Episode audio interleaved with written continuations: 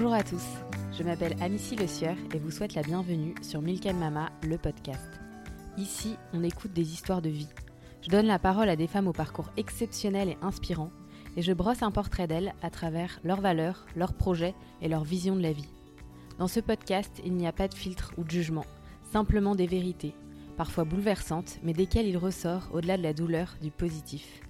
L'objectif est de partager ces belles histoires au plus grand nombre pour plus de tolérance et d'humanité. Bonne écoute. Je me suis rendu compte qu'elle avait un truc bizarre dans le regard. À l'époque, je ne savais pas comment ça s'appelait. Donc en fait, il y a un double problème. Il y a comment on fait pour, euh, pour la stimuler et comment on lui donne sa place dans la société. Aussi que dans les choses qui sont très difficiles à vivre, il y a euh, le regard des autres. Tout le temps, le regard des autres. Et que là, elle se met à hurler et que vous regardez sur votre petit écran qui reste 7h59 avant la, destination finale. Il faut faire des choix. Et il faut faire des choix sans culpabiliser parce que ça ne sert à rien. Donc culpabiliser parce que vous allez bosser alors que vous avez choisi d'aller bosser, ça ne sert à rien. Et en fait, c'est pas possible quoi de regarder les enfants comme ça. C'est pas possible pour eux, c'est pas pour pas possible parce que d'abord ce sont des gens qui apprennent rien à leurs enfants et, tant que ça ça sera pas tant qu'on n'aura pas mis un peu de normalité dans le handicap, euh, les, les choses pourront pas bouger. Hortense a 51 ans, elle est la maman de deux filles et travaille dans une grande maison de luxe à Paris. Il y a 12 ans, Hortense donne naissance à Capucine, son deuxième enfant. Lorsque Capucine a 3 mois, Hortense observe une particularité dans son regard.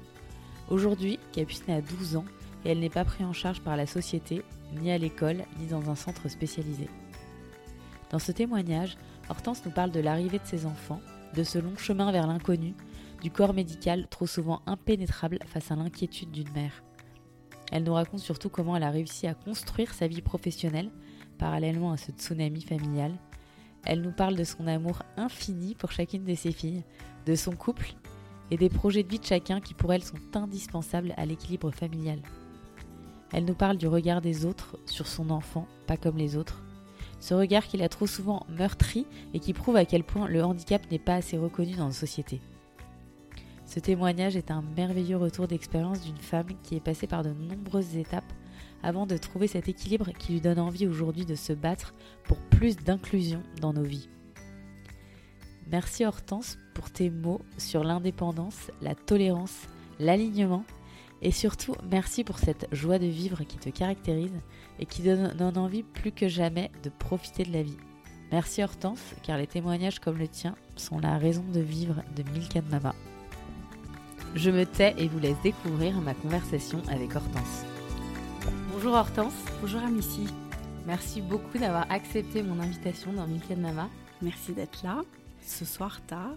Alors il est 20h, on est chez Hortense, il y a un feu de cheminée, des bougies et Capucine qui dort à côté de nous. Est-ce que tu peux Hortense te présenter, nous dire qui tu es et d'où tu viens? Alors, je suis euh, Hortense, j'ai 52 euh, ans bientôt, au début décembre. Euh, je suis mariée avec Augustin depuis 17 ans et j'ai deux petites filles merveilleuses, Céleste qui a 15 ans et Capucine qui a 12 ans. Est-ce que tu peux nous raconter ta rencontre avec Augustin et quand tu es tombée enceinte de tes enfants? J'ai rencontré Augustin complètement par hasard, un, un 5 mars, dans un restaurant d'ailleurs qui s'appelle le 5 mars. Et c'était un dîner de célibataire. Et, euh, et je suis tombée sous, sous le charme de, de, ce garçon qui ressemblait pas du tout à mes précédents amoureux, qui étaient plutôt des, des mauvais garçons un peu, un peu torturés. Je suis tombée amoureuse d'Augustin, de son, son, air de gentil garçon, de ses lunettes. Et, euh, et voilà, et on s'est mariés euh, un peu plus d'un an après. T'avais quel âge? J'avais 34 ans. Et du coup, après? Et du coup, après, Céleste est arrivée. Donc, je me suis mariée en 2006. Céleste est arrivée en 2008 et Capucine en 2011. Quand Capucine est arrivée, Céleste avait 3 ans. Ouais. Ok. Exactement.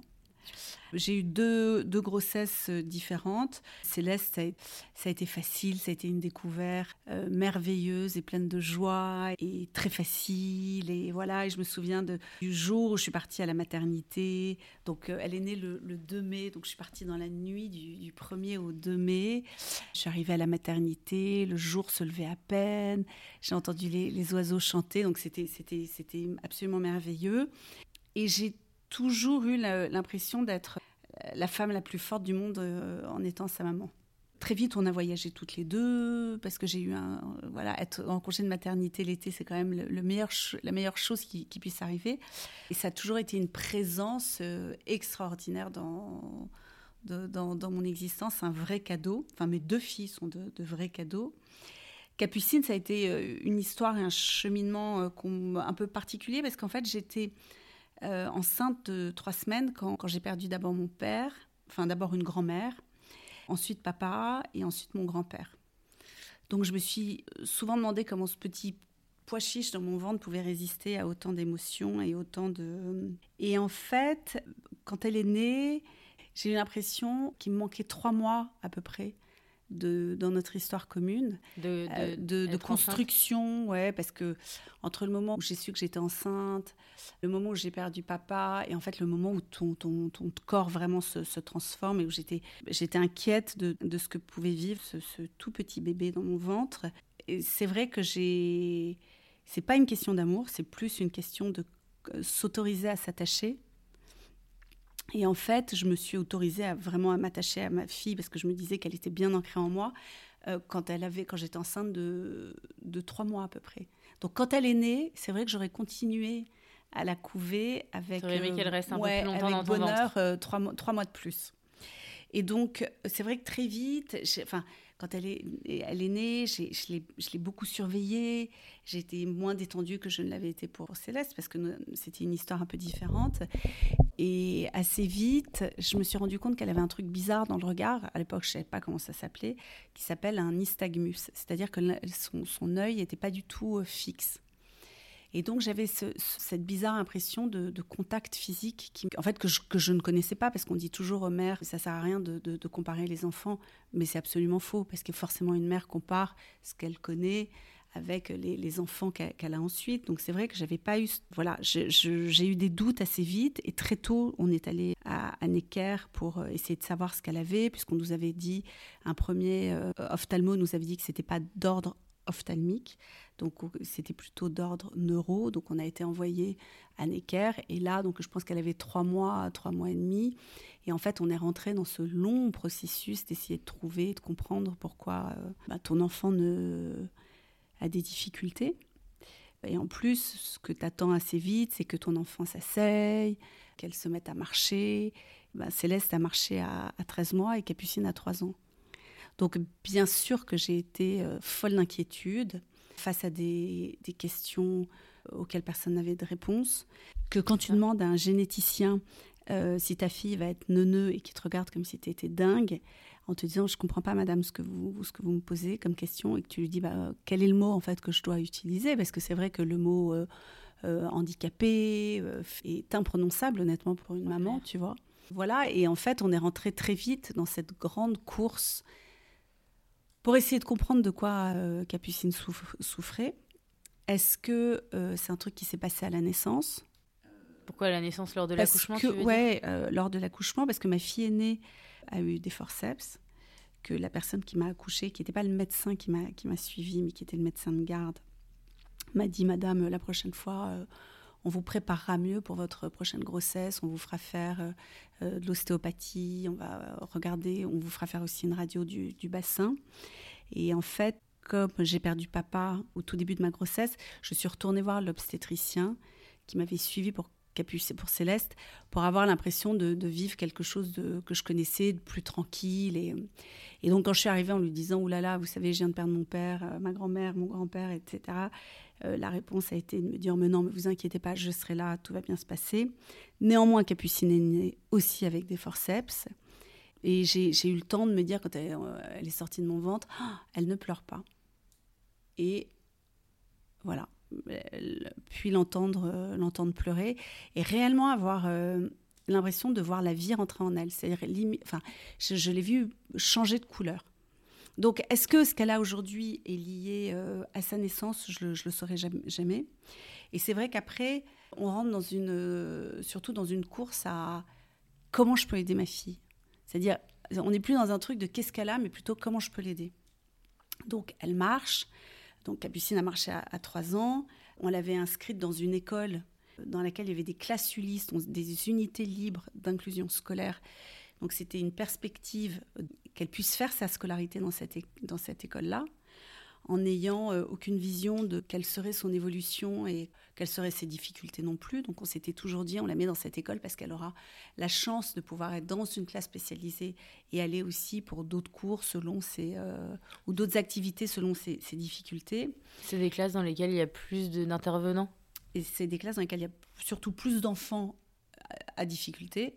Donc ça va euh, des enfants qui, qui sont 10 donc qui ont plutôt des difficultés d'apprentissage. Il y avait aussi des enfants euh, euh, autistes. Mais ce sont des classes, c'est compliqué parce que ce sont des classes qui mélangent les types de, handicap. Donc à un moment donné. Mais il n'y a pas euh, d'enfants qui n'ont pas de handicap? Non. Non, non, il n'y a que des enfants qui ont des difficultés ou des handicaps. Et donc, et en fait, la vie se construit à essayer de trouver des solutions. Et puis aussi, la vie se construit à essayer de, de de, trouver, de laisser une place suffisante pour chacun. Et après ce long chemin, ce que tu dis, à partir de trois mois, j'ai été à Necker.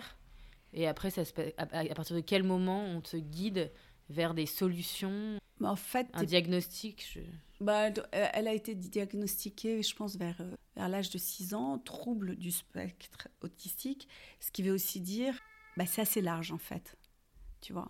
Parce que le trouble du spectre autistique, ça va de Asperger, donc euh, très, très, très, bah, qui peut être très brillant, avec des facultés d'apprentissage ou de mémoire euh, exceptionnelles, à euh, l'autiste qui se tape la tête contre les murs et qui est complètement hors de, de, la société, où il y a beaucoup de... Voilà, donc, donc, Capucine, elle, elle, a été diagnostiquée trouble du spectre autistique, avec aussi ce que ça comporte de, de choses qu'on ne connaît pas. Nous, on a toujours eu un truc très flou de en génétique, on nous dit qu'il n'y a rien, mais attention, euh, il n'y a rien dans ce qu'on connaît. Et en fait, il y a un champ de possibles autour qui est tellement énorme qu'en fait, on ne connaît pas tout. Euh, le trouble du spectre autistique, c'est on la met dans cette catégorie-là, mais c'est pas pour ça. C'est pas parce qu'elle a des troubles du spectre autistique qu'elle est autiste. Donc en fait, il y a toujours des espèces de bémols qui font que, euh, en fait, on ne sait pas très bien, on est très seul. Moi, j'ai refusé pendant très longtemps ces difficultés. J'arrivais même pas à prononcer le mot handicap. Donc, je parlais de difficultés, de retard, etc. Mais c'est très, très compliqué en vrai pour une maman de, prononcer le mot handicapé parce qu'on a l'impression d'abandonner son enfant à un état définitif. On vous dit jamais, attendez, le handicap, ça peut évoluer. Il n'y a, pas de, pyramide, en fait, des, difficultés liées au, handicap. Donc déjà, il faut euh, avaler ce mot et être capable de, le replacer aussi euh, en lien avec votre enfant. Donc ça, c'est très compliqué. Et puis, euh, dans, la vie, enfin, dans, le quotidien, il y a aussi comment on ne devient pas complètement dingue, rongé par l'angoisse de ne pas savoir ce qui, ce qui se passe et ce qui va arriver à notre enfant, et comment on laisse de la place pour une vie de couple, pour une vie professionnelle, et surtout pour une vie de maman d'un aîné comment tout ça se met en place en essayant quand même de garder une certaine idée de vie normale dans, ce quotidien-là. Voilà. Tu peux nous parler un peu du coup de ta vie professionnelle à ce moment-là quand elle est arrivée? Bah Oui, alors moi j'ai tout, tout fait en même temps parce que ça fait plus de 26 ans que je travaille pour la plus belle marque de luxe, que j'ai eu la chance de, travailler pour une activité euh, qui a grandi, enfin avec laquelle j'ai grandi, si j'ose si dire. Et j'ai aussi construit ma, vie de femme en même temps que je construisais ma vie professionnelle. J'ai rencontré Augustin au moment où j'avais une, promotion. Je suis tombée enceinte de Céleste quand j'en avais une deuxième. Et pareil pour Capucine. Donc en fait, j'ai tout fait en même temps et j'ai pas voulu renoncer à quoi que ce soit. Donc je me suis vraiment battue pour trouver du temps pour mes, filles en même temps que je travaillais. J'ai beaucoup travaillé aussi, mais je pense que j'étais dans, une, euh, dans une urgence de, normalité, de pouvoir euh, réussir des choses en même temps que j'étais, je, faisais face aux, difficultés de Capucine, ce qui ne veut pas du tout dire que j'ai, j'ai jamais éludé les difficultés de Capucine, mais pour moi c'était plus euh, d'avoir une béquille, être capable de parler d'autres choses. J'adore mon métier et que j'ai eu la chance aussi de le faire évoluer en travaillant beaucoup, en étant impliquée. Et c'est vrai que j'avais besoin de pouvoir me dire, ce truc est génial, ça prend forme, euh, j'ai la chance de grandir dans cette maison et ça me, ça me permettait aussi d'avoir euh, d'autres choses à raconter, enfin de vivre d'autres choses et d'avoir d'autres choses à raconter que mon angoisse de, de mère d'enfant handicapé. Et au bureau, ils étaient au courant? Euh, Oui, je l'ai assez vite dit. D'abord parce que j'ai jamais eu de honte, enfin j'ai eu des difficultés à dire que ma fille avait, un handicap, mais j'ai jamais eu honte de dire ma fille a un problème et je ne sais pas ce que c'est et, et je cherche et je cherche en fait ce qu'elle a. Et pourquoi elle a autant de retard? Parce qu'au départ on ne parlait que en termes de, retard puis voilà et puis après c'est quelque chose aussi avec lequel vous vous vivez au quotidien j'étais un peu euh, pas coupée en deux mais et, et, une maman et une fille qui travaille et qui a envie de faire les deux et qui surtout euh, ne veut pas renoncer à quoi que ce soit et je pense que il faut surtout pas et si vraiment j'ai quelque chose à dire aux mères qui qui travaillent, quelles que soient les, difficultés. Et, c'est de surtout ne pas culpabiliser parce qu'elles continuent à travailler et qu'elles veulent faire les, deux et avoir des enfants. Et euh, voilà, ne renoncez pas. C'est très intéressant ce que tu dis, parce que justement, je lisais que les mères qui ont des enfants euh, en difficulté sont souvent nombreuses à sacrifier justement leur carrière professionnelle. Et du coup, elles sont vite très isolées euh, et, elle se retrouve aussi déjà dans une marginalisation sociale. Bien sûr. Et avec des problèmes financiers aussi. Et du coup, c'est vrai que c'est très intéressant ce que tu dis parce que tu as une très très belle carrière. Et du coup, de montrer que toi, c'est ce qui t'a permis de, de, grandir et de, de, de, déjà de préserver ta vie de famille. Ouais. Et, euh... et c'est pas, en fait, je l'ai plus fait. Là où, où il y en a d'autres qui diraient que, c'est que justement que ça pourrait être le contraire. Voilà, alors je l'ai pas fait pour euh, une carrière en tant que telle. Je l'ai fait parce que j'ai trouvé un, un champ d'épanouissement, de, stress et de challenge aussi, parce que c'était compliqué. Mais je me suis toujours plutôt challengée en me disant il faut que les deux marchent plutôt que de, de, culpabiliser en fait en me disant euh, oh, pourquoi je pars en voyage alors que ma fille est toute petite. En fait, j'ai essayé de, de, plutôt me dire comment je vais réussir à tout faire et le mieux possible, plutôt que de me dire euh, je suis une mauvaise mère parce que je vais, je vais bosser que ma fille, euh, ma fille, euh, enfin mes filles, voilà. Et je pense d'ailleurs que dans notre famille, cette idée de pouvoir partir respirer, c'est important. Notre fille Céleste, on l'a envoyée un trimestre en Angleterre quand elle était en, en quatrième. Donc quand elle est revenue, elle nous a dit qu'elle voulait repartir en pension. On l'a laissée partir en pension. Elle avait quel âge? Euh, elle avait 14 ans. Et on, l'a laissée partir en pension parce qu'on pensait que c'était le moment et que, enfin, qu'elle serait protégée des difficultés du quotidien, de, des problèmes d'organisation liés à Capucine, et qu'en fait, elle avait le droit à 14 ans de vivre autre chose. Bien sûr. Et on s'est toujours dit aussi avec Augustin que ces expériences étaient n'étaient que positives et que rajouter de la vie, rajouter de l'espace et de l'air pour pas étouffer à Paris, c'était aussi une c'était un cadeau qu'on se faisait euh, les uns les autres. Et d'ailleurs, mon mari est parti euh, travailler en, Angleterre. Il part euh, le lundi matin il rentre le, vendredi soir. Et l'organisation de la vie avec Capucine, toutes les deux, se met en place différemment. Mais c'est aussi des, des expériences que, que chacun doit vivre. C'est très intéressant enfin, je trouve ça hyper intéressant tout ce que tu dis parce que même au-delà du fait d'avoir un enfant qui a des difficultés, ce thème-là de trouver sa bouffée d'oxygène en dehors du spectre familial, ça parle à tout le monde, je pense. Mmh. Après, c'est vrai aussi que on n'a pas la vie de tout le monde. Bien sûr. Mais euh, je pense que ce qui est important, c'est aussi de se dire est-ce qu'on est aligné? Est-ce qu'on est bien d'accord des choix qu'on fait? Et ensuite, euh, on essaye de tout faire dans avec le, le maximum de joie et de, de certaine normalité finalement. Voilà. Tu peux nous parler un petit peu du quotidien justement de Capucine? À partir de quel moment elle a été déscolarisée? Capucine est déscolarisée depuis euh, plus d'un an et demi.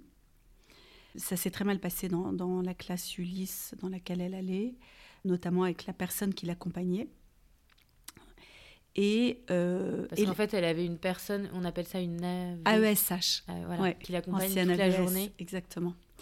Et donc, euh, bon bref, donc Capucine a donné, il faut bien le dire, le pire d'elle-même. Donc on a choisi de, de la sortir de l'école en attendant de, que les choses se calment et du coup d'organiser une prise en charge à la, à la maison. On avait trouvé une, une école dans le 12e.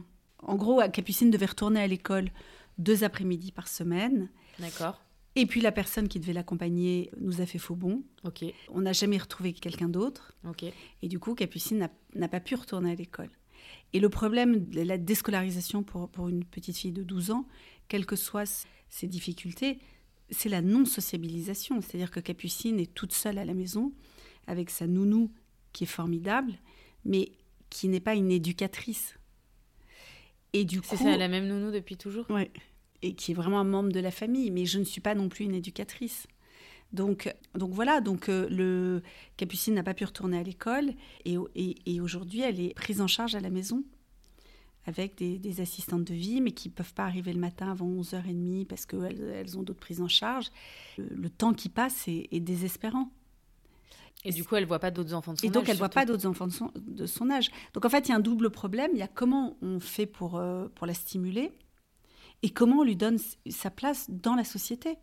Comment ma fille peut aller euh, courir dans une cour de récréation avec des enfants de son âge ou des plus grands qu'elle, euh, qui comprendront mieux sa différence? C'est quoi les solutions aujourd'hui pour Capucine? Bah, C'est euh, soit une prise en charge mixte, un peu à la maison et à l'école, dans une classe d'inclusion, soit de rentrer dans une, dans, un, dans une structure spécialisée, qui pourrait être un institut médico-éducatif, IME, et donc euh, dans un environnement euh, exclusif d'enfants handicapés. Et là, les places sont très chères et les listes d'attente, euh, elle est sur une liste d'attente pour une structure à côté de la maison depuis plus de deux ans. C'est des structures dans lesquelles ils sont toute la journée. Ouais. Et ils dorment chez toi. Oui. Enfin, moi, je veux qu'elle dorme à la maison. Quand tu as, as, mis des mots sur la particularité de Capucine, quelles sont les ressources sur lesquelles tu t'es appuyé pour traverser cette étape de vie? Tes forces à ce moment-là, ton entourage, euh, les médecins qui ont pu t'aider ou pas d'ailleurs? Pas beaucoup. Les médecins, franchement, pas beaucoup. D'ailleurs, je suis assez euh, étonnée par euh, la raideur du corps médical dans l'accompagnement des, mamans qui sont franchement totalement déboussolées et qui comprennent même pas ce qui leur arrive. Et je, trouve que le, le choix des mots, le, l'accompagnement, la gentillesse, en fait, c'est un truc qui n'existe pas franchement, j'ai été saisie. Et c'est drôle d'ailleurs parce que j'ai eu l'impression d'être comme une petite fille, d'avoir un sentiment de chagrin de petite fille, comme quand tu as l'impression qu'un adulte ne peut pas t'aider. Ça m'a vraiment renvoyé à, ce sentiment-là d'incompréhension et d'abandon total.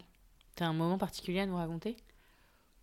Bon, J'en ai mille, mais euh, bah, un particulièrement marquant bah Ça, le médecin à qui je dis est-ce que ma fille va être neuneu et que le type me dit mais madame, je ne comprends même pas de quoi vous me parlez.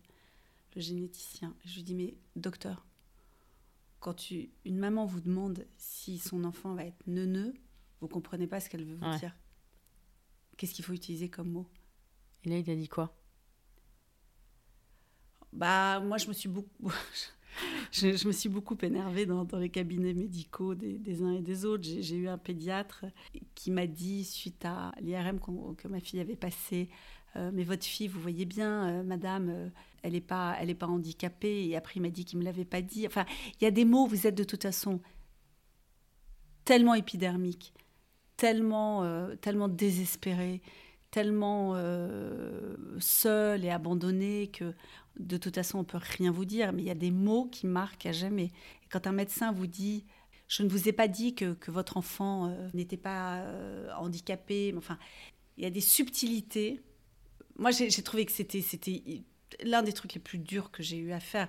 C'est d'abord l'acceptation des difficultés de ma fille et de devoir poser un, mot dessus et de pouvoir réussir à dire ma fille est handicapée sans avoir l'impression de. sans la culpabilité de l'abandonner à un état définitif, sans euh, me dire euh, mais ce mot c'est pas possible, on parle pas de ma fille. Enfin, c'est un truc que vous pouvez même pas comprendre. Vous vous dites mais pourquoi, pourquoi et puis pourquoi moi?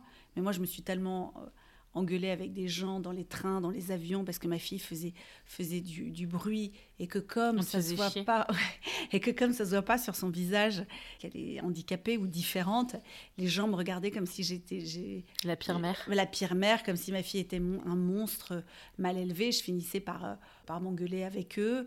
Euh, tu disais quoi? bah, Je leur disais mais ma fille, est, ma fille est handicapée. Euh, donc là, les gens, les, gens, les, gens étaient glacés. Je me suis beaucoup engueulée avec mon mari aussi parce que dès que Capucine faisait un peu de bruit, il se levait pour aller voir les gens, pour s'excuser, alors que je trouvais que c'était vraiment pas à nous de nous excuser. Et c'est vrai aussi que dans les choses qui sont très difficiles à vivre, il y a le regard des autres. Tout le temps, le regard des autres. Et à quel moment vous devez vous dire, en fait, je m'en fous. Mm. Ou à quel moment vous devez vous dire, mais non, je ne suis pas cette mère atroce qui n'a pas élevé son enfant. En fait, ma fille est handicapée. Mm, mm, c'est, c'est, très compliqué de, de faire. Euh, de de passer de passer, de, l'un à l'autre de se dire je m'en fous de se dire pardon non non mais vous savez enfin, ça doit être fatigant de se justifier en permanence ouais c'est très fatigant donc euh, nous on a pas mal voyagé avec Capucine au début et puis en fait, on a arrêté parce que c'était trop stressant pour tout le monde et qu'on s'est dit, euh, moi, j'ai pas envie de passer ma vie à m'excuser ou ma vie à, justifier que, que, voilà, que ma fille a des difficultés. Et après, la question aussi, c'est est-ce que c'est un vrai plaisir pour elle? Est-ce que prendre un avion euh, dans, lequel il y a 400 personnes, euh, le bruit, euh, la lumière qui se, qui se rallume subitement dans, le cockpit, juste au moment où votre fille vient de, s'endormir parce qu'on vous sert un plateau, et que là elle se met à hurler, et que vous regardez sur votre petit écran qui reste 7h59 avant la, destination finale. Franchement, je, je crois que ça, c'est des trucs aussi qu'on a arrêté de faire avec euh, Augustin en se disant et si on partait juste une semaine euh, tous les trois avec Céleste On part pas avec le pot qu'on pose au milieu de l'aéroport pour lui faire faire pipi avant qu'on parte parce que de toute façon, euh, voilà. Il y a des choses aussi que vous cessez de faire parce que c'est trop compliqué, que finalement, c'est plus un problème de pas les faire. Voilà. À partir du moment où tu es aligné. Ouais, c'est plus ça. Et surtout, dans ce cas, tu l'as laissé, surtout si tu avais une, une nono incroyable. Oui, je l'ai laissé. Et puis, pareil, à un moment donné, en fait, il faut faire des choix. Et il faut faire des choix sans culpabiliser, parce que ça ne sert à rien. Donc, culpabiliser parce que vous allez bosser alors que vous avez choisi d'aller bosser, ça ne sert à rien. Et que, à un moment donné, moi, je me suis dit, pour que ça fonctionne et pour que, les que je puisse assumer les choix que je fais, en fait, il faut, euh, il faut que ce soit léger, parce que tout le monde est malheureux. Donc voyager avec euh, mon mari et ma fille aînée, c'est plus un sujet pour moi. Et en revanche, ça demande une vraie organisation pour que Capucine ne s'embête pas. Et le problème, c'est et tout le problème est là en fait, c'est qu'est-ce qu'on met en place euh, pour qu'elle ait aussi des, sa vie et des choses à faire. Voilà. Et en fait, ma Amélie, ma meilleure amie, qui est vraiment comme ma sœur, l'année dernière, un jour, je lui ai raconté que Capucine faisait des, des tours de de tramway avec ma nounou parce qu'elle avait rien à faire dans la journée, a créé un groupe WhatsApp qui s'appelle Capucine Chérie. Et en fait, elle a, elle a battu le rappel de tous nos copains en leur disant voilà, si vous avez un peu de temps, en fait, venez voir Capucine. Et là, il y a une chaîne de, de l'amitié euh, vraiment tellement généreuse et touchante qui s'est mise en place. Et Capucine, elle la visite. Et je sais que. Euh, euh, son parrain est venu, que notre copain Stéphane est venu, que euh, le mari de ma meilleure amie lui a appris à cracher de l'eau dans la rue et qu'elle hurle de rire en me le racontant. Et franchement, ce qui est, hum, exceptionnel, c'est que j'ai une petite fille qui physiquement n'est pas la même. Elle est transfigurée de, bonheur. Et ça, c'est la chance d'avoir des, amis euh, formidables et engagés. Et après, euh, c'est aussi la preuve qu'il y a un trou dans le système, parce que comment une petite fille de 12 ans sort de chez elle parce qu'en en fait, elle va pas à l'école. Voilà. Et qu'elle n'est pas prise en charge dans, dans une structure habilitée, enfin une structure qui peut lui permettre de, une vie sociale de, petite fille de 12 ans, quelles que soient ses, ses difficultés. Et l'inclusion est vraiment, je pense, indispensable parce que je pense qu'apprendre aussi aux enfants euh, qui n'ont pas de handicap le, la différence, c'est quand même une grande chance je pense qu'une société qui ne, ne prend pas en compte d'une manière générale ni ses anciens, ni ses handicapés, ni les gens qui ont des difficultés, est quand même une société qui meurt. Et voilà, et mon combat de mère, j'ai eu la chance de pouvoir le... j'ai été interrogée pour un reportage qui est passé sur M6 sur l'école pour tous sauf pour nous. Donc, je vous invite à regarder, c'est magnifique. Voilà, en replay. Euh, donc euh, l'école pour tous sauf pour nous. En fait, il y a trois enfants, dont Capucine. Comme on m'a donné la parole, j'avoue que, je l'ai prise parce que je, pense que c'est important de dire les choses quand on peut le faire. Et c'est vrai que le manque d'inclusion est, dramatique. Et ne pas avoir le choix aussi en, France est dramatique. Et de ne pas être accompagné non plus dans cette recherche de, la solution qui conviendrait à, à, Capucine, mais à tous les enfants. Je ne crois pas que ce soit aux enfants de s'adapter. Je crois que c'est aux adultes de trouver des, solutions et des programmes et des, et des emplois du temps qui, sont adaptés aux difficultés des enfants pour leur permettre une sociabilisation et une, une prise en charge qui leur convient. Bah, bravo, qui leur convienne. Pour ton, pour ton combat là-dessus. Parce que c'est vrai que c'est aberrant de, de réaliser que, que, ta fille est toute la journée à la maison. Parce qu'il n'y a aucune solution qui lui est proposée par la société. Est-ce que tu peux nous raconter euh, ton quotidien avec Capucine, une journée type? Bah, Aujourd'hui, donc comme elle va pas à l'école, c'est des journées qui commencent euh, plutôt cool. Donc moi, je me prépare, elle est là, on rigole, elle me raconte des trucs. Je lui donne son petit déjeuner. Donc pendant la semaine, je suis seule avec elle. Et ça, c'est quand même des moments euh, magiques. Moi, on rigole, elle me raconte des trucs. Moi, je comprends tout ce qu'elle me dit et je trouve que c'est une petite fille en plus qui a un sens de l'humour assez pointu, qui fait des jeux de mots, euh, qui fait des associations d'idées hyper drôles. Donc tout ça, c'est très, euh, euh, c'est très facile et c'est très joyeux. Voilà, mais j'espère que ça va avoir un temps parce qu'après je pars travailler et elle, elle reste à la maison. Donc les bonnes journées, elle a une assistante de vie qui, qui vient et des copains qui viennent faire la, soudure dans son emploi du temps. Euh, voilà, mais c'est pas quelque chose de, définitif et c'est quelque chose de une organisation qui est tellement fragile qu'en fait, voilà, je, souhaite pour elle que ça, d'avoir, en fait, je souhaite pour ma fille d'avoir un projet de vie. Et ce qu'on fait tous dans notre famille, c'est aussi avoir notre projet de vie de, famille et des projets de vie pour chacun de nous. Céleste, on l'a envoyée dans une pension euh, bilingue parce qu'on se disait que pour elle, c'était important d'être aussi confrontée à des élèves, enfin des, enfants qui viennent de l'étranger, que c'était une vraie richesse, d'avoir des cours en anglais, c'était lui donner... Euh, une longueur d'avance pour la suite. Et donc, voilà, c'est pareil euh, pour Capucine. Quel est son projet de vie aujourd'hui? Et toute mon énergie de mère est, mise au, service de cette énergie-là. Et Augustin, pareil.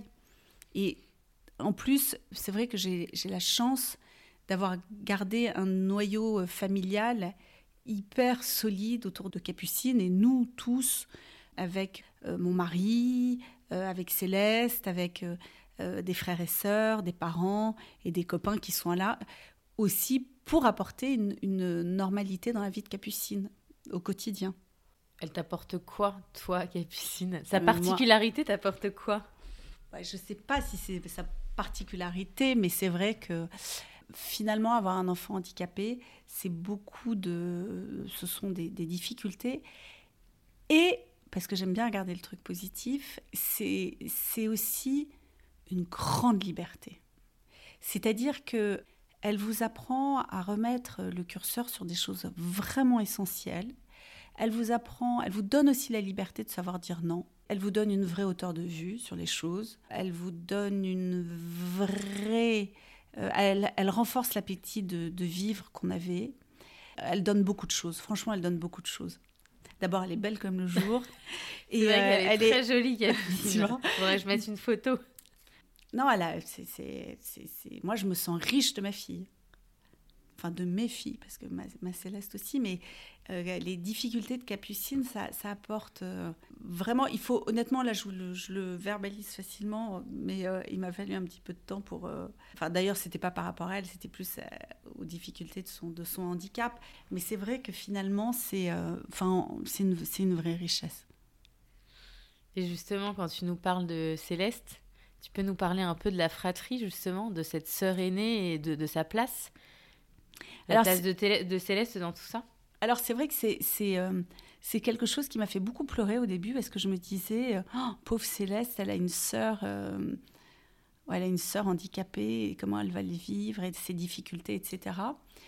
Et ma, meilleure amie m'a dit un jour, mais tu sais, en fait, sa sœur reste sa, sœur, c'est sa sœur, quoi. Elle ne la connaît que comme ça. Et c'est vrai que ça m'a permis aussi de prendre du recul en me disant, euh, et ça m'a fait aussi réfléchir en me disant comment est-ce que je peux accompagner cette différence euh, comme une richesse pour Céleste sans que ce soit euh, quelque chose de, lourd et de négatif. C'est quelque chose auquel j'ai vraiment c'est une chose à laquelle j'ai beaucoup réfléchi et, et, et l'un des éléments de réponse, enfin, ou en tout cas l'une des solutions que j'ai trouvées, c'est euh, d'abord Céleste, c'est ma fille aînée, elle est, elle est solaire, elle est céleste comme son nom l'indique, elle est drôle, elle est lumineuse. Et en fait, de façon assez naturelle, mes deux filles ont pris une place énorme euh, toutes les deux, sans que l'aîné écrase l'autre ou que le handicap de, la deuxième euh, empêche son aîné de grandir. Et c'est quelque chose qui m'a beaucoup obsédée au début et je me disais comment je peux, enfin, quelle place je donne à chacune, quoi. Avec les facilités de l'une, les difficultés de l'autre, et finalement un point commun entre les deux qui est une vraie joie de vivre, une vraie lumière et une vraie gaieté. Et ça, c'est quelque chose qui nous a beaucoup beaucoup, et je le dis de façon pas du tout euh, spirituelle ou religieuse ou quoi que ce soit, mais c'est vrai que cette gaieté, cette joie de vivre, c'est quelque chose qu'on a vraiment voulu, euh, voulu cultiver pour, euh, pour, euh, pour tout le monde et pour les filles. Et aujourd'hui, alors elle s'engueule comme deux sœurs. Céleste me dit qu'elle n'en peut plus de sa petite sœur. C'est vrai que je pense que l'envoyer en pension, ça a été. Euh, on l'a fait un bon moment avant que les difficultés se confrontent à son adolescence et que, et que ça la durcisse parce que voulait vraiment tous les deux la protéger de ça. Et puis j'ai toujours aussi. Enfin, on a toujours tous les deux laissé Céleste s'exprimer très librement en disant euh, j'en peux plus de ma sœur, c'est difficile. Bah ouais, t'as raison, c'est difficile. Effectivement, c'est super mm. difficile. Mm. Et c'est lourd, et c'est mm. pas drôle. Finalement, euh, partir avec des copains qui sont avec tous leurs enfants et nous, être tous les trois, c'était un problème au départ pour, pour Céleste parce qu'elle avait l'impression aussi d'abandonner sa sœur. Et puis, euh, les choses se font de façon assez naturelle et à un moment donné, vous vous dites, on est bien tous les trois. En fait, l'idée, c'est de se dire comment on est le mieux possible. Et est-ce qu'on est bien là? Eh ben à trois, oui, on est bien et on est très bien à quatre. Et parfois, on est bien à deux. Et euh, les moments aussi qu'on veut vivre avec euh, euh, les uns avec les autres, peut-être parfois juste en duo parce que ça permet aux, autres de respirer ou de mieux profiter. Il n'y a pas de généralité, il n'y a pas de, surtout, encore une fois, il n'y a pas de culpabilité. Et ça, je pense que c'est vraiment, c'est, vraiment le plus important. Et et euh, on se fait pas, on fait pas de mal, on fait de mal à aucun de, de nous. Donc euh, voilà. Bravo. tu m'as coupé la l'herbe sous le pied. En fait, je crois qu'il y, a un truc qui est très important aussi, c'est de se dire, à un moment donné, ce qui, qui peut euh, faire que tu culpabilises pas, c'est pas de te dire, c'est de te dire, enfin, c'est pas de se poser la question de bien faire les choses, c'est de te poser la question de te dire, est-ce que je fais de mon mieux? Et en fait, quand tu es vraiment aligné avec toi-même en te disant ouais, vraiment je fais de mon mieux et je donne tout ce que je peux, et eh ben ça te sort de ce truc de culpabilité et finalement tu fais bien. Tu as plus de recul, tu, euh, donc finalement les, les, les, choses se, passent mieux quoi. Tu vois? Tu peux nous parler un de ton couple?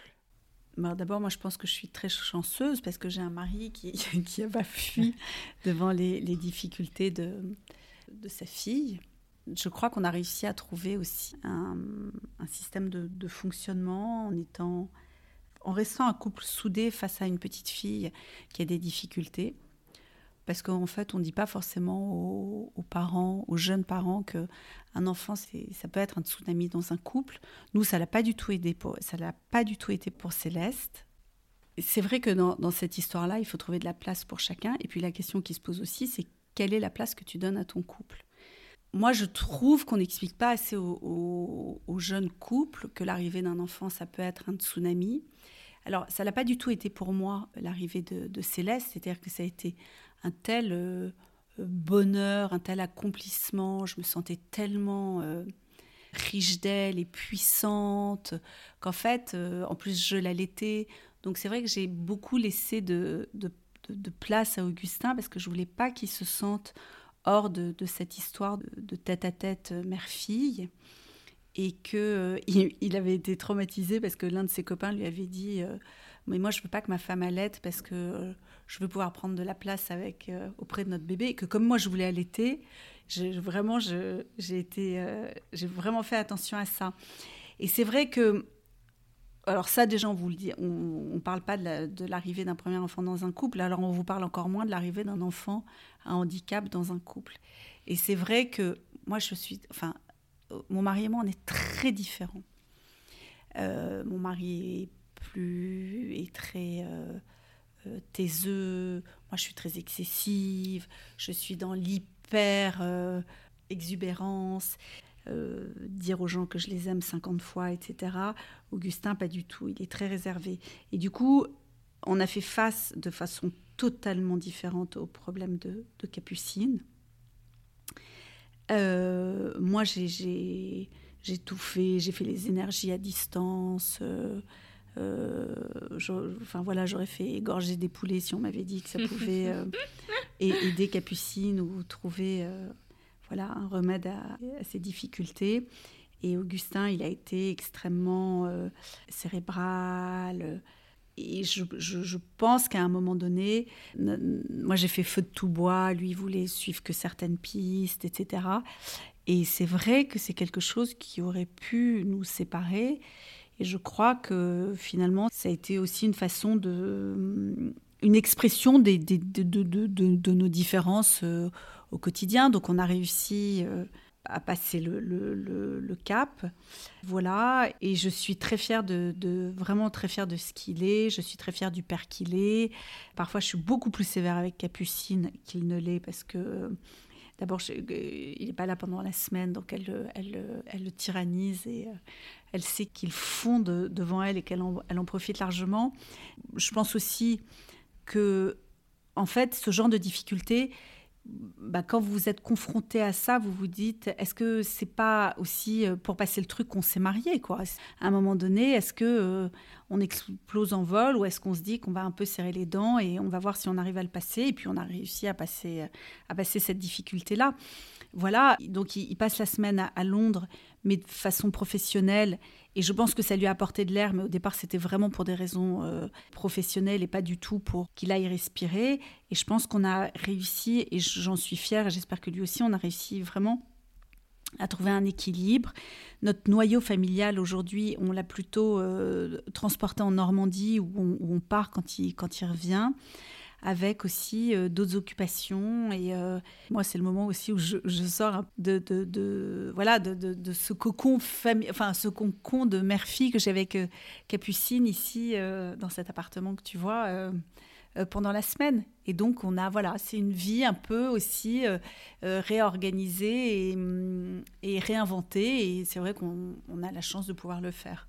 C'est quoi les plus grandes difficultés que tu as pu avoir avec Capucine dans des moments justement de vacances ou de quotidien ou de, dans la rue? Bah, En fait, Capucine peut avoir des, des sortes de, de pétages de plomb où tu marches avec elle dans la rue et puis tu décides de rentrer euh, à la maison. Et là, elle se roule par terre, elle se met en étoile de mer et elle veut plus rentrer dans l'immeuble. Donc ça, et, c'est aussi pour ça qu'on a arrêté de, voyager avec elle, c'est que euh, dans un aéroport, subitement, euh, tu sais pas pourquoi, elle s'allonge par terre et, elle crie. Elle a comme des moments d'angoisse, ce sont des choses qu'on a du mal à prévoir. Et c'est vrai que euh, le regard des autres est extrêmement, extrêmement compliqué. Après, c'est une petite fille qui, qui interagit, peut-être pas bien, peut-être de façon un peu euh, bizarre, mais avec les gens. Donc elle peut venir te voir, elle va se souvenir de, de ton prénom, elle va se souvenir si tu as un bobo sur la main, ce que tu as comme bague et comme bracelet. Et, et c'est vrai que longtemps, ce qu'on a trouvé chouette avec elle, c'était ce, contact avec les autres tout le quartier la connaît. Manounou lui fait faire le tour de tous les commerçants. Elle sait très bien qu'il y a euh, un tel à la boulangerie, un tel qui lui donne des, framboises euh, chez, le primeur. Et c'est vrai aussi que dans, le reportage d'M6, c'est des gens qu'on voit, parce que finalement, c'est presque le, seul tissu social que ma fille a eu pendant la semaine ces deux dernières années. C'est-à-dire. Euh, les commerçants. Ouais, tous les commerçants du quartier, parce que ma nounou les connaît et que comme Capucine leur parle, bah, il s'est créé quelque chose. Et, et, dans les particularités de ma petite fille, et ben finalement, il y a ce truc, cette chose-là un peu magique qui se passe, qui fait que. Euh, euh, elle sait qu'elle va avoir une framboise à droite, elle sait qu'elle va faire check avec tel monsieur, elle connaît presque les nationalités par cœur de, de tous ces, ces gens. Et, et je voulais vraiment euh, leur rendre hommage parce que euh, bah, Capucine existe aussi pendant, pendant la semaine grâce à eux. Et donc, les difficultés, euh, ce sont aussi des, des comportements inappropriés, c'est des cheveux du, les cheveux d'une petite fille qui passe près de sa main qu'elle arrache, c'est quelqu'un à qui elle, elle, agrippe le bras pour, pour, pour voir rire. Et en fait, les gens sont tellement pas habitués à ce genre de, de de, de, réaction ou de manifestation ou autre, qu'en fait, tu peux avoir des, des, des, gens qui, qui, qui, ont presque peur, tu vois. Donc, tu t'excuses beaucoup euh, en disant pardon. Euh, elle est autiste, ne faites pas, ne faites pas attention à elle.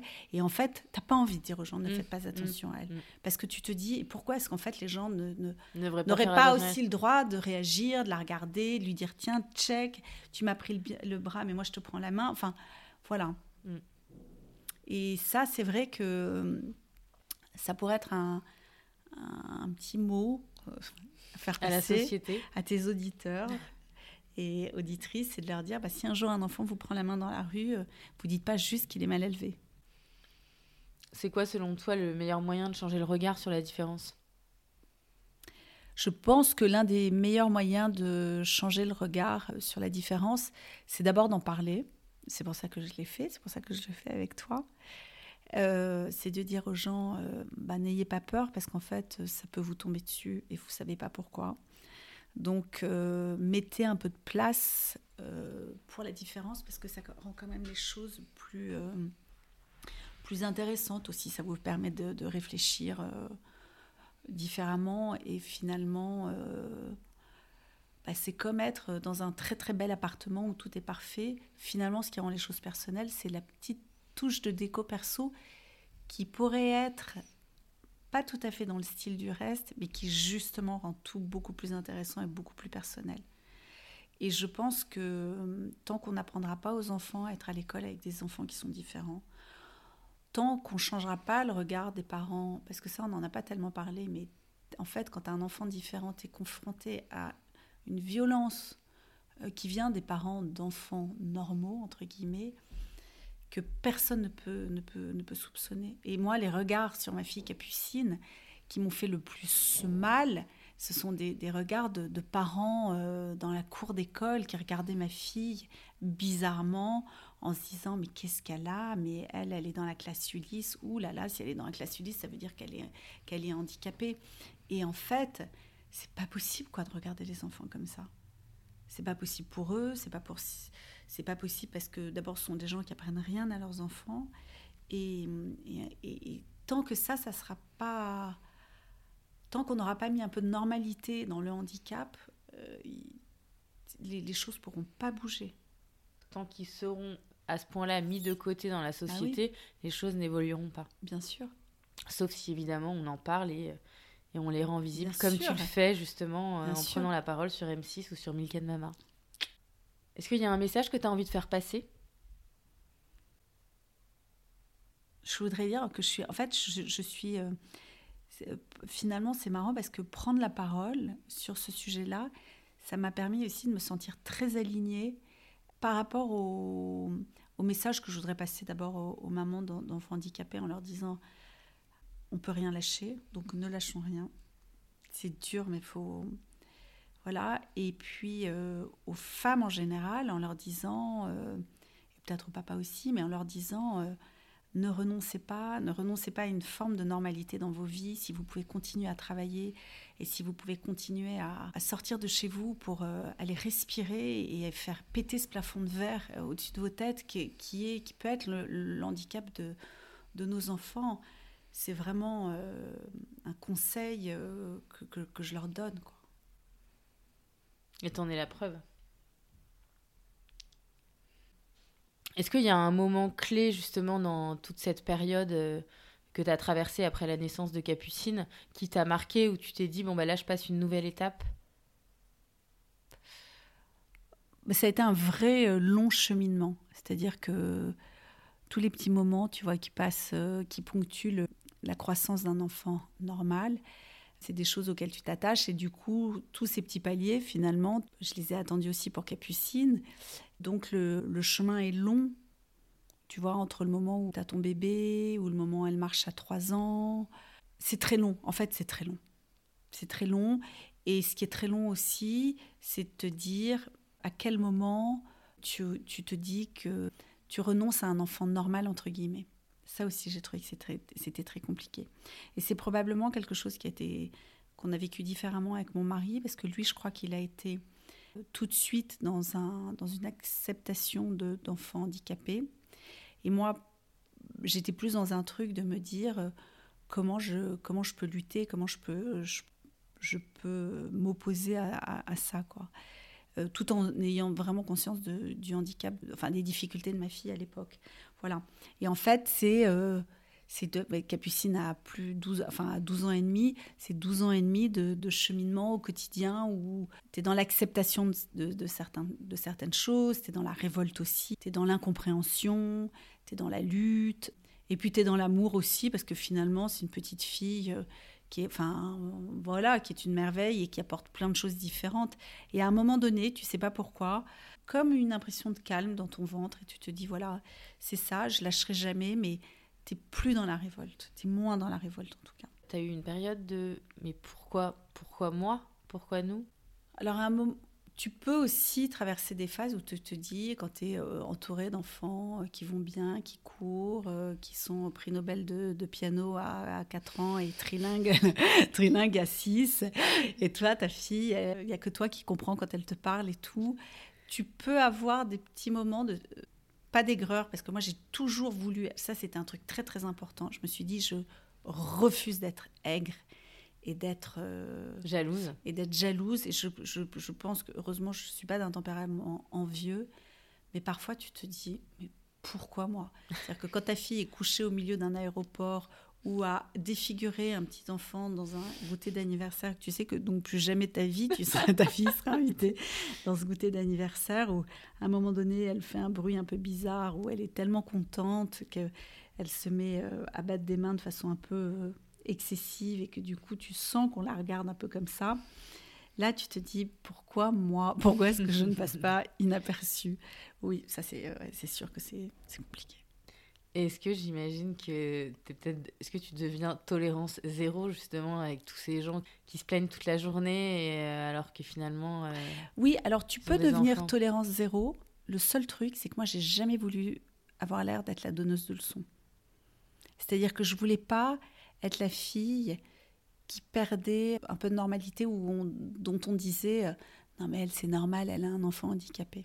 Donc j'ai fait assez attention à ça, à pas être une grande donneuse de leçons du style non mais vous qui ne comprenez pas, euh, qui n'êtes pas confronté à des difficultés, de vraies difficultés, vous ne comprenez rien à la vie. Parce que ça, je trouve ça quand même très très très très chiant et que je voulais pas avoir ce rôle-là. Je préférais avoir le, euh, le rôle de la fille euh, qui serre les dents et qui est courageuse. Et en plus, c'est vraiment comme ça que, que, ma, que ma mère m'a élevée. C'est-à-dire, euh, on serre les dents et on y va. Et c'est vrai que j'ai plus la culture de la grosse blague un peu, un peu douteuse qui fait que on, dérit, ça, ça, ça, peut dérider les gens où c'est tellement, tellement gros que... Voilà, mais je, je suis plus dans dans, une quête de la, de la légèreté, de la gaieté que... Non, parce que c'est vrai que quand tu es confronté à, des difficultés comme les tiennes, tu peux bah, de temps en temps avoir envie de claquer euh, des parents qui, euh, ou des mères qui se plaignent euh, toute la journée de rien. Oui, alors, oui, tu as envie, oui. moi, je oui, mais. Oui, mais. Non, mais moi, j'ai jamais voulu être la donneuse de leçons. Donc, j'ai jamais voulu être la mater dolorosa qui, qui, et parce que j'avais besoin de ce truc de, de, de, de normalité. Et c'est vrai que euh, d'abord j'ai été élevée par une mère qui m'a qui m'a toujours appris à serrer les dents et on fait plutôt du, second degré pour faire passer les choses tristes et, on se tient quand même. Et voilà, et c'est vrai que parce que avec Augustin, on était aussi dans, un, dans une recherche de normalité avec nos, nos, amis et que bien sûr tout ne pouvait pas tourner autour du handicap de, notre fille et qu'on refusait quand on, est, on a été très entouré, mais c'est vrai qu'on ne pouvait pas parler que de ça quand on est avec nos copains. C'est vrai aussi qu'à un moment donné, on a choisi plutôt euh, euh, la gaieté. Et voilà. Et de toute façon, pour tenir, la, la réalité, c'est que pour tenir, il faut quand même pouvoir rigoler, sinon c'est triste. Trop triste, et désespérant. Euh, et de temps en temps, tu ressens des regards un peu de... de... Les regards que j'ai vraiment le moins supportés, c'était les gens qui regardaient ma fille en se disant est-ce qu'elle est très très mal élevée ou est-ce qu'elle est handicapée? Ça, j'ai trouvé que c'était c'était mm. horrible. Et ce que j'ai trouvé horrible, c'était quand c'était en présence de Céleste et qu'en fait, elle était confrontée au regard d'adultes posés euh, de façon pas du tout bienveillante sur, sur sa sœur et que ça la faisait souffrir. Et ça, j'ai voulu, j'ai voulu l'en protéger. Après, je veux pas donner de leçons parce que... Il y a des gens parfois qui savent pas, qui se rendent pas compte. Et puis moi, j'ai choisi de faire les choses d'une certaine façon et d'une façon qui me convenait. Peut-être que ça conviendrait pas à tout le monde, mais moi, ma, mon choix, ça a plutôt été de me battre, euh, de dire les choses, même si, encore une fois, j'avais du mal à, à, dire, euh, à prononcer ce mot de handicap, mais dire que ma fille avait euh, d'art ou avait des difficultés ou que j'étais inquiète, ça, j'ai jamais eu de, de, mal à le dire.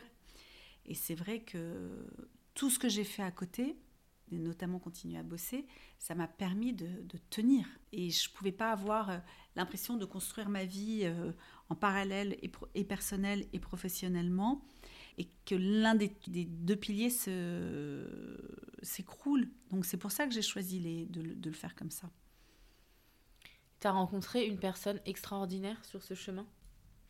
Alors sur ce chemin, d'abord j'ai la chance d'avoir la même nounou depuis 15 ans, qui fait partie de notre famille. Quoi. On, est, on, est, on est cinq avec elle, on n'est pas juste, juste tous les quatre, euh, qui est une femme que, que j'adore, qui est, qui est courageuse, qui est euh, honnête, qui est impliquée, qui est une vraie femme libre. Et euh, vraiment qui a, été, qui a toujours été là, si je l'avais pas eu, franchement, j'aurais pas pu euh, bosser en même temps que, j'élevais mes enfants. Ça aurait été trop trop compliqué si elle avait pas, si j'avais pas su qu'elle était là. Parce que quand j'ai quand j'ai grandi professionnellement, euh, j'avais besoin aussi à certains moments de pouvoir être euh, à 100% dans, dans, mon boulot, sur des événements, sur des choses qui se construisaient.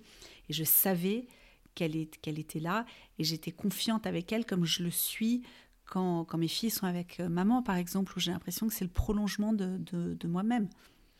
Appeler maman quand elle s'occupe de mes filles, c'est formidable parce que je me dis, euh, euh, c'est comme si elles étaient avec moi. Donc j'ai eu ça aussi avec, euh, ma nounou.